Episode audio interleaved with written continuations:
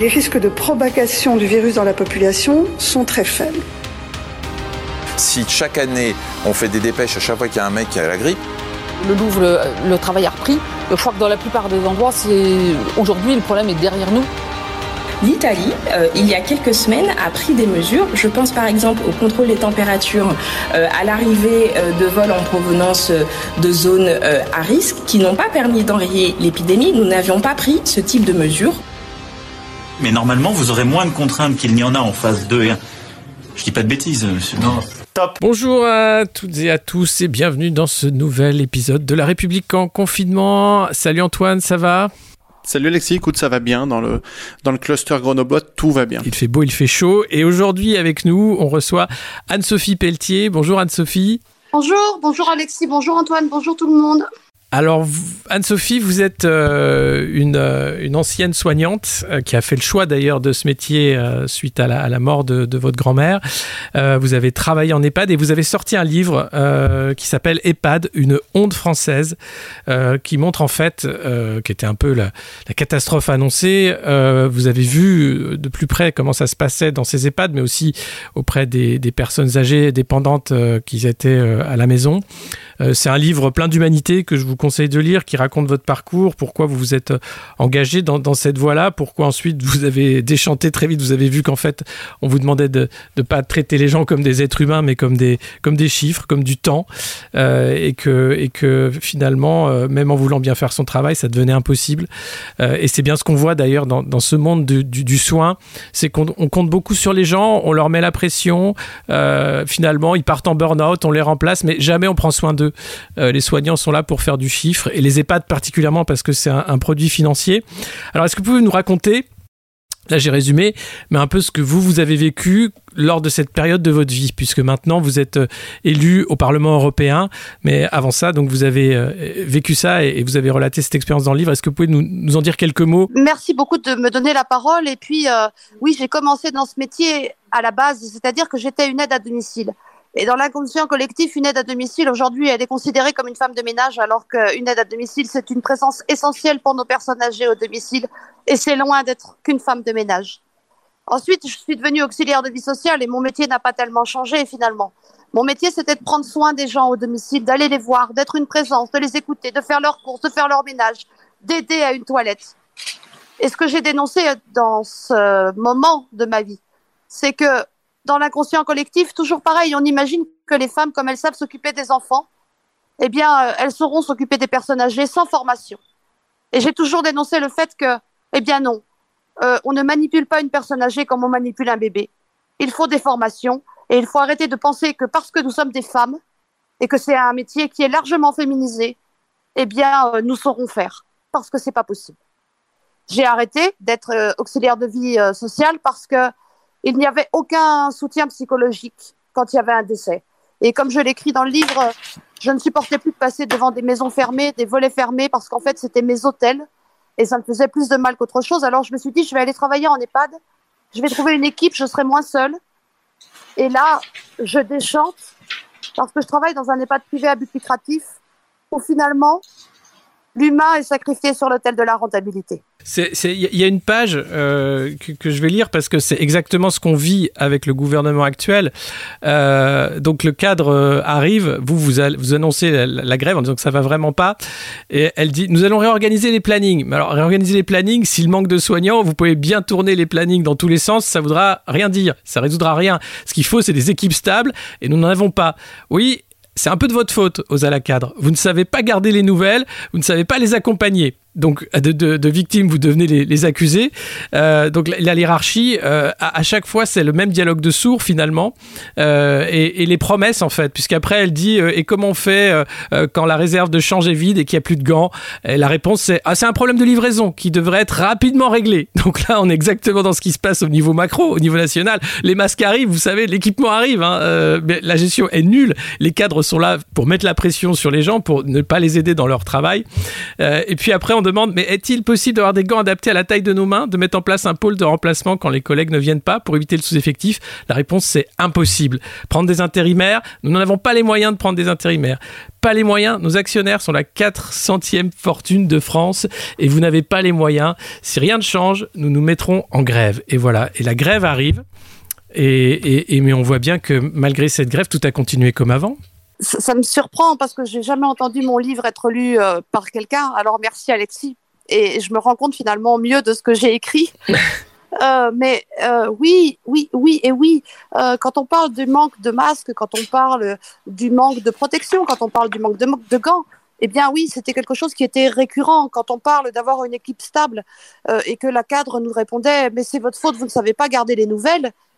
Je pense que tous les soignants aujourd'hui mais comme hier et comme avant-hier et comme il y a des années, culpabilisent de ne pas pouvoir faire leur travail correctement. Parce qu'on ne devient pas un soignant comme ça, on devient un soignant parce qu'on veut aider et parce qu'on a une vocation. Je le pense très sincèrement. Mmh. Et remercions nos collègues soignants euh, qui sont en première ligne, parce que franchement, eh bien, euh, chapeau bas, vraiment chapeau bas. Ils n'ont jamais été entendus, ils n'ont jamais été écoutés, ils ont toujours été méprisés. Et là, eh bien, finalement, on se rend compte que euh, les soignants et le service public, eh bien, c'est notre richesse à tous notre richesse à tous. Mm. Et être culpabilisé de la sorte, parce que finalement nous étions peut-être des bourreaux, c'était juste inacceptable. Les, nouvelles ne restaient pas pourquoi? Parce qu'il n'y avait pas d'organisation et parce qu'on les lançait dans le grand bain sans aucune connaissance ni des pathologies des personnes âgées dans l'établissement, ni même leur nom. Personne ne veut rester dans ces conditions-là. Mais mm. personne. Et on le voit encore aujourd'hui. Euh, j'écoutais tout à l'heure euh, Emmanuel Macron, souvenez-vous, qui interpelle une aide-soignante dans un hôpital, qui lui dit, euh, sous, le, sous la forme de l'empathie, finalement, il n'y a pas d'argent magique, et puis nous avons fait des grands plans, et puis pensez bien à la dette, hein, surtout, c'est vos enfants qui vont la payer, la dette. Mmh. Eh bien non, non, c'est plus possible de culpabiliser les soignants à ce point. Les soignants sont là parce qu'ils veulent aider les gens.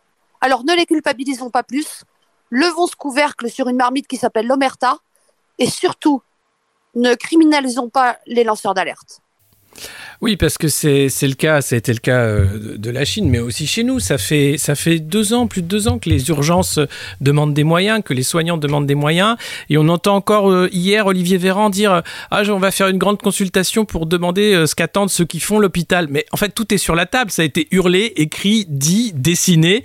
On veut de l'argent, des moyens, des, des, formations, des gens qui sont recrutés et, surtout les moyens de faire un travail de, de qualité. Comment on peut qualifier cette hypocrisie, en fait euh, des dirigeants qui sont euh, à, l'égal des cadres de santé, c'est-à-dire qui sont là pour protéger des intérêts d'actionnaires, de, financiers, l'État, la dette, hein, c'est ce qu'ils ont en tête avant, avant le soin et l'humain. Comment on peut faire pour éviter que ce soit les mêmes euh, qui, qui, vont ressortir les mêmes salades quand on va sortir du confinement? Ça, je vous dirais qu'il faut les dégager. Mais malheureusement, on en a encore pour quelques années. Et vous avez raison, les soignants ont tous crié leur détresse, les soignants ont crié leur demande de besoin. Mais est-ce que vous avez remarqué que les soignants, par contre, n'ont jamais demandé une revalorisation salariale? Ou très rarement. Les soignants ont demandé des bras, des mains, des jambes. Mais rarement une revalorisation salariale. Hmm. Comment on fait pour que ça change? Eh bien, on arrête de croire quand nos gouvernants nous disent que finalement, ils, vont faire des grandes consultations. Vous savez, Alexis, moi, ma grand-mère, elle me disait quelque chose, et c'est elle qui m'a tout appris. Elle me disait, un chercheur qui cherche, c'est bien. Un chercheur qui trouve, c'est mieux. Je transposerais en disant, un gouvernement qui réfléchit, c'est bien, mais un gouvernement qui agit dans l'intérêt général, c'est mieux. Et mmh. ces gens sont tout simplement des libéraux et non qu'une vision comptable de la vieillesse. Et ils l'ont d'autant plus parce qu'ils ont fait quoi? Ils ont laissé la santé devenir une marchandise permettant au privé de rentrer dans le marché. Hmm. Ces gens, comment on fait pour que ça change après le confinement? Eh bien, on continue à crier. Et puis, euh, à tous les citoyens et les citoyennes qui applaudissent les soignants le soir parce qu'ils se sont enfin rendus compte, pour certains, bah, que c'est des gens essentiels.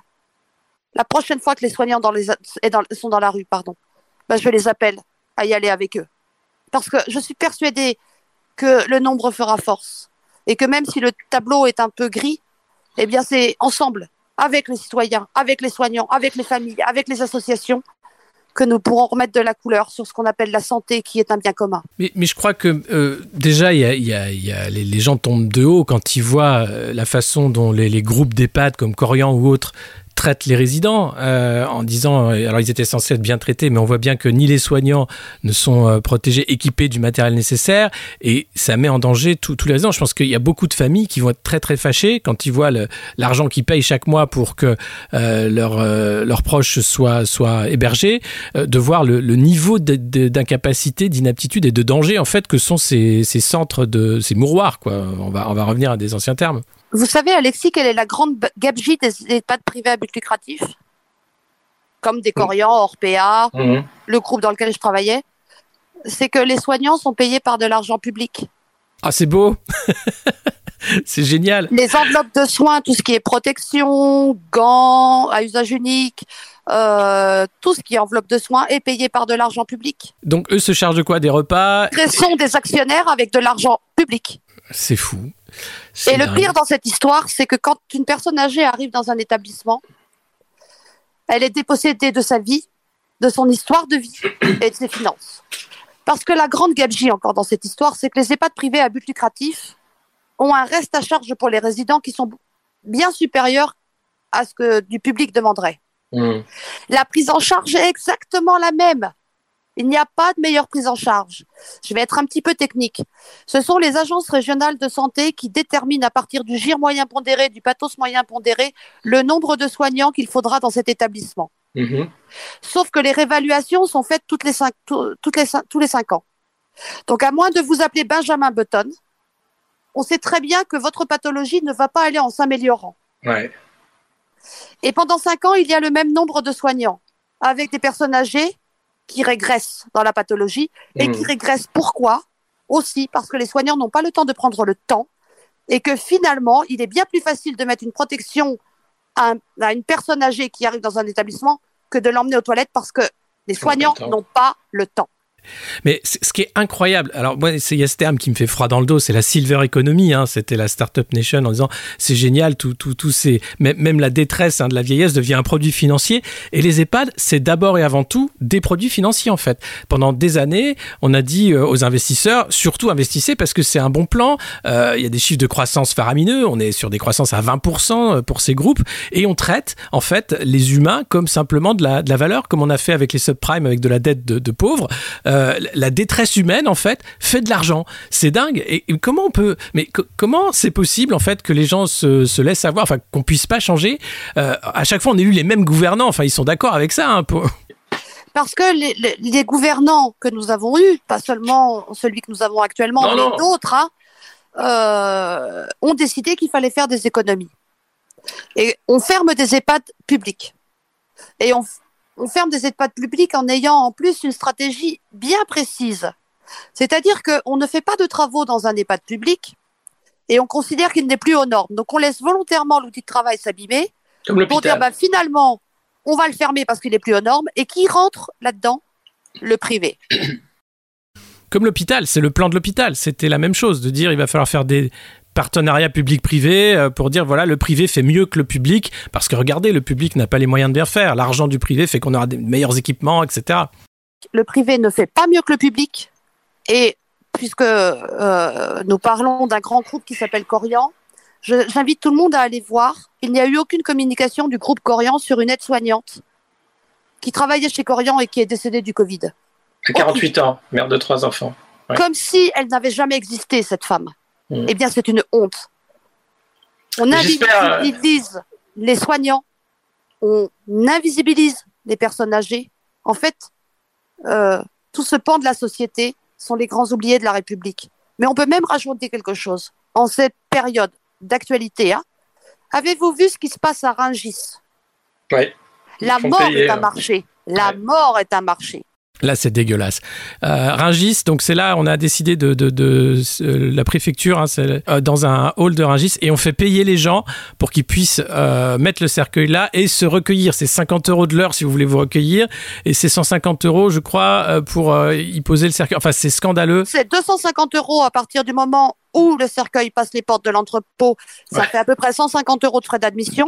C'est 35 euros par jour supplémentaire, puisque en France, c'est 6 jours. Le délai légal pour inhumer une personne décédée. Et c'est 50 et quelques euros, effectivement, comme vous le disiez, pour aller se recueillir pendant une heure vers le proche qu'on a perdu. Et à qui va l'argent? Qui, qui, réclame l'argent? C'est la, société qui gère Rungis C'est comment ça se passe? Pourquoi on en arrive à des, des, des, idioties pareilles? Eh bien, je pense qu'en période de confinement, le, les halls de Rungis euh, euh, perdent de l'argent. Il faut bien en mmh. gagner quelque part. Ouais, c'est scandaleux. C'est vraiment scandaleux. Mais euh, Alexis, c'est pas à vous que je vais l'apprendre. Des crises que nous traversons, eh bien, il y a des gens qui gagnent énormément d'argent. Oui. Et si en plus on peut diviser les citoyens et les citoyennes afin que les plus puissants nous regardent nous taper dessus, c'est mieux. Bah, c'est ce qui marche. Hein. La surveillance pour tous, on a vu euh, dans, dans l'Est et partout, la délation est en train de monter. Il y a beaucoup de gens confinés qui se sentent... Euh, c'est d'autant plus grave dans l'Est parce qu'en plus, moi, je suis de l'Est. Euh, on sait très bien l'histoire que nous avons eue dans l'Est de la France sur, sur, des, sur des moments sombres de notre histoire. Et eh ben, la délation dans l'Est, ça me choque encore plus. Bah voilà, et donc euh, les voisins euh, balancent les voisins parce qu'ils ont que ça à foutre. Et il y a ce fond, ce petit fond de l'air bien rance qui, qui revient. Et puis, t'as le préfet de as le préfet de Seine-et-Marne qui a réquisitionné les chasseurs aussi pour faire respecter le confinement. Ça, c'est surréaliste. Alors, sur les chasseurs, l'arrêté a été retiré cet après-midi. J'ai vu passer. L'arrêté a ah. été retiré quand même. Ils se sont dit, on peut pas faire des milices parce que ça revenait à ça, hein, faire des milices de chasseurs pour bah, surveiller les promeneurs hein, qui veulent prendre l'air. C'est quand même génial. Donc non, ils sont en train de reculer. Vous savez, Alexis, finalement, avant, les chasseurs, euh, ils ont quand même un rôle. Hein. Euh, un rôle euh, sur, par exemple, dans l'Est, puisqu'on parle de l'Est, le sanglier est, une, est un animal qui est, qui est quand même très, très présent. Et donc, les, les chasseurs ont un rôle aussi hein, dans le fait qu'il n'y ait pas de surpopulation. Peut-être que euh, les promeneurs vont être considérés comme des sangliers, c'est-à-dire des personnages non grata et comme euh, euh, nocifs, à la société. Je, ne sais pas, on peut, tout, on peut tous supputer. Hein. C'est incroyable. Ils sont simplement incroyable. Euh, Aujourd'hui, euh, Emmanuel Macron va rencontrer euh, Didier Raoult à Marseille. Il est obligé de s'agenouiller devant le seigneur de la chloroquine qui a gagné finalement, visiblement. Qu'est-ce qui, va se passer? Comment vous voyez les choses, Anne-Sophie, depuis le Parlement européen, puisque je rappelle que vous êtes élu euh, là-bas, sur cette sortie de confinement entre les bêtises que va pouvoir faire la BCE avec l'argent magique et les bêtises que vont raconter les responsables pour se dédouaner? Vous savez, Alexis, depuis que je suis députée européenne, je me suis rendu compte de quelque chose. Quand tout va bien dans un État, c'est la grâce au gouvernement. Quand tout va mal, c'est à, cause de l'Union européenne. c'est triste à dire, mais c'est un peu comme ça. Alors, si on veut parler de l'Union européenne, euh, je crois qu'il y a eu un grand plan, en tout cas, euh, concernant des tests euh, pour trouver une solution et un remède au Covid-19. Ça y est, enfin, l'Union européenne euh, se lance euh, dans une grande analyse. Mais sur le reste, l'Union européenne euh, a eu un retard à l'allumage flagrant. Ursula von der Leyen a eu une communication sur l'arrêt de la règle des 3%, qui fait qu'aujourd'hui, nous avons des gouvernements qui ont des politiques d'austérité pour respecter cette règle des 3%. Ursula von der Leyen l'a dit assez tard. Et au niveau de l'Union européenne, je, ne sais pas, je suis très honnête, je ne sais pas ce que ça va donner. Parce que mm. on a vu avec l'Union européenne que finalement c'était plutôt sauf qui peut et un repli sur soi de chaque État membre.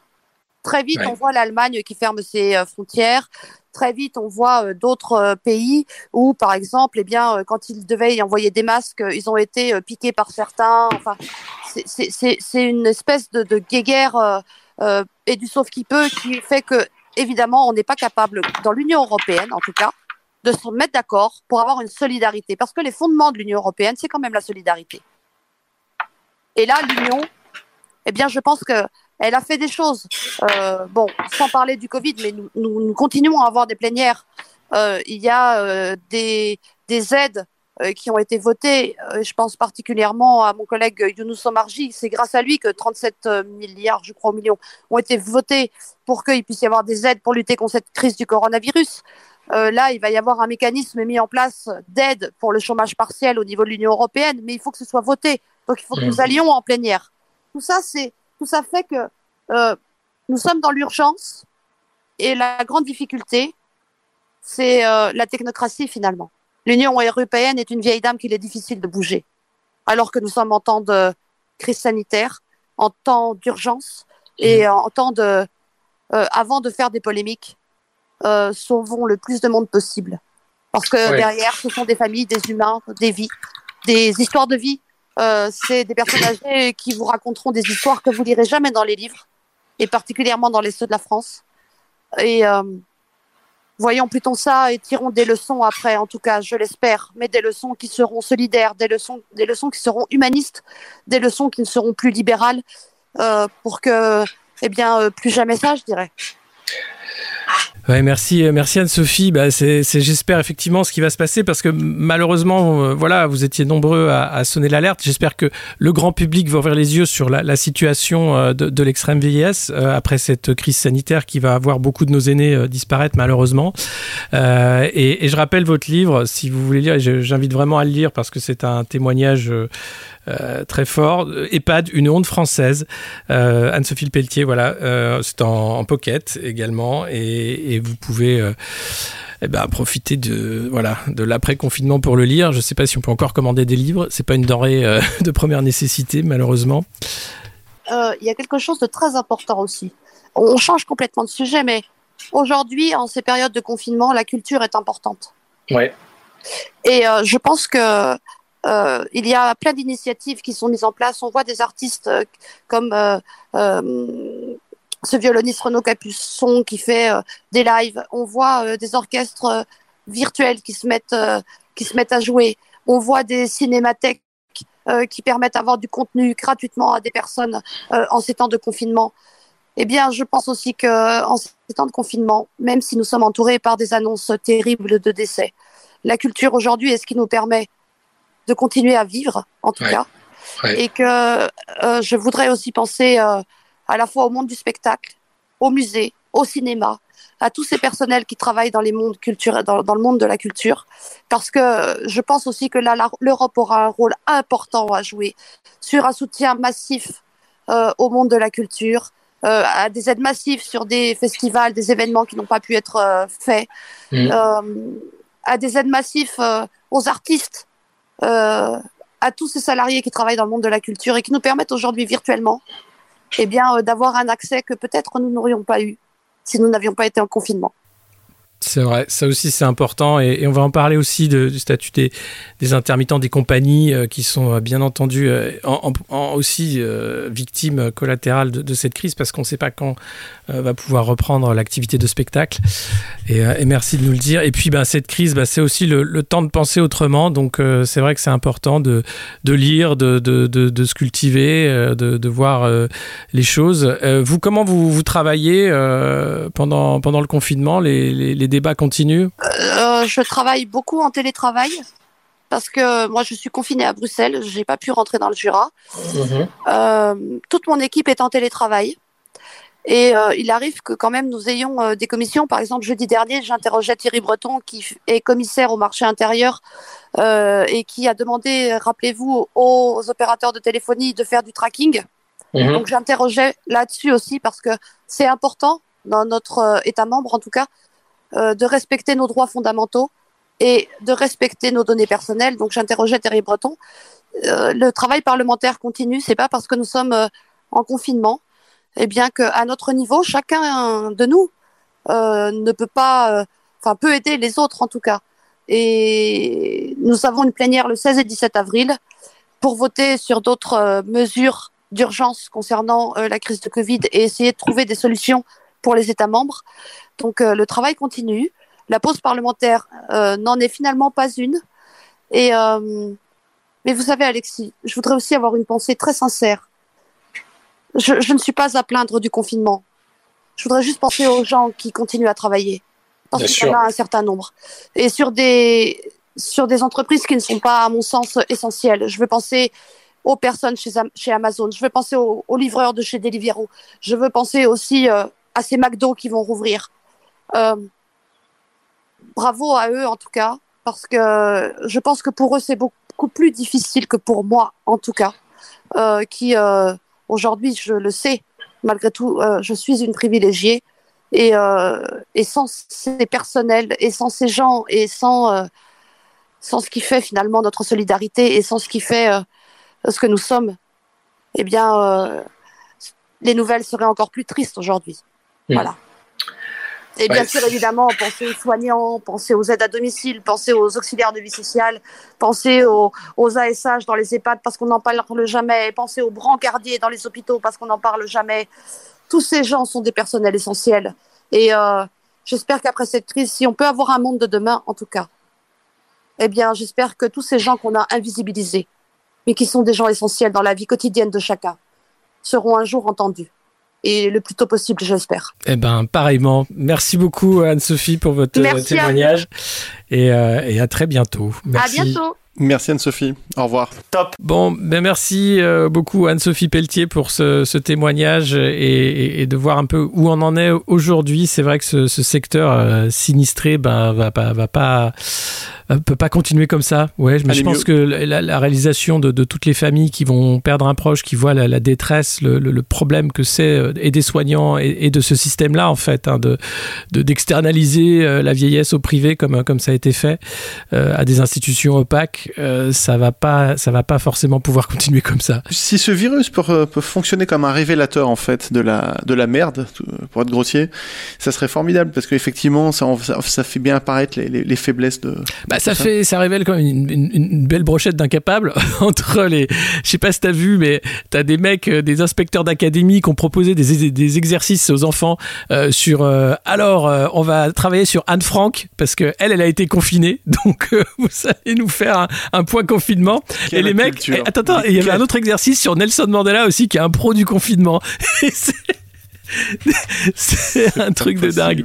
Et après, t'as le, voilà, le mec qui veut réquisitionner les chasseurs, l'autre qui non, quand même pas, ça va se voir. Enfin, on a, ça révèle, je pense, les, ouais, le, le côté, euh, en fait, ils sont nuls. Voilà, ils, ils- ils arrivaient à se cacher, mais bon, là, ça fait quand même craquer un paquet de trucs et c'est assez drôle de, de les voir euh, de- comme ça, là. Ce- de- Cette impression de- d'un- d'une agitation euh, terrible. Donc, au moins, ça peut servir à ça. Bon, eh ben, on va se quitter en musique et je pensais euh, à une belle chanson euh, de Pulp. De Pulp, Et oui, de de Pulp, le groupe de Jarvis Cocker, qui s'appelait Help the Ages, aider les vieux, parce qu'un jour vous serez comme eux.